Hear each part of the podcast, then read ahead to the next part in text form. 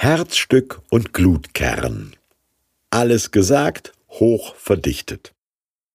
Das Vaterunser aus Matthäus 6 Und wenn ihr betet, sollt ihr nicht viel plappern wie die Heiden, denn sie meinen, sie werden erhört, wenn sie viele Worte machen. Darum sollt ihr ihnen nicht gleichen.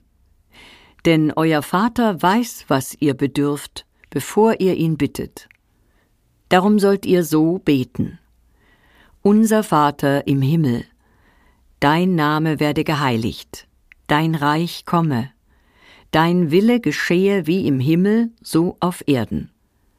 Unser tägliches Brot gib uns heute, und vergib uns unsere Schuld, wie auch wir vergeben unseren Schuldigern.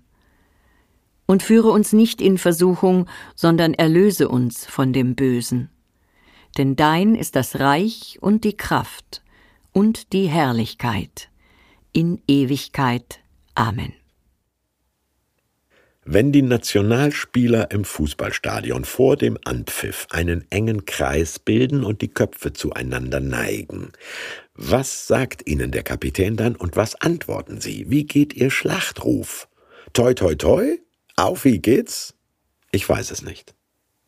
Was Milliarden Christinnen und Christen seit 2000 Jahren jeden Sonntag als eine Art Teambuilding-Mantra sagen, das weiß ich. Das Vaterunser. Jesus lehrt es als Gegenteil zur klappernden Gebetsmühle, deren Schwunggewicht man durch Drehen in Gang hält.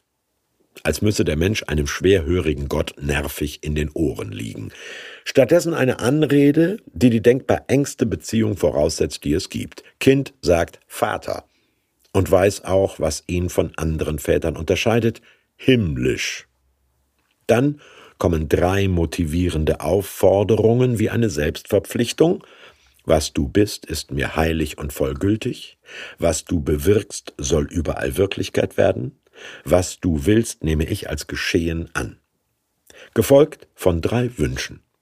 Wir möchten bitte versorgt werden, begnadigt und befreit sein und dies auch anderen zugestehen, und wir möchten möglichst ungefährdet von Bösartigkeiten leben können. Höher verdichtet geht nicht. Man hat die Bergpredigt Jesu als Kern des Christentums bezeichnet. Das Vaterunser ist der Kern dieses Kerns. Hat es Jesus erfunden, frei formuliert?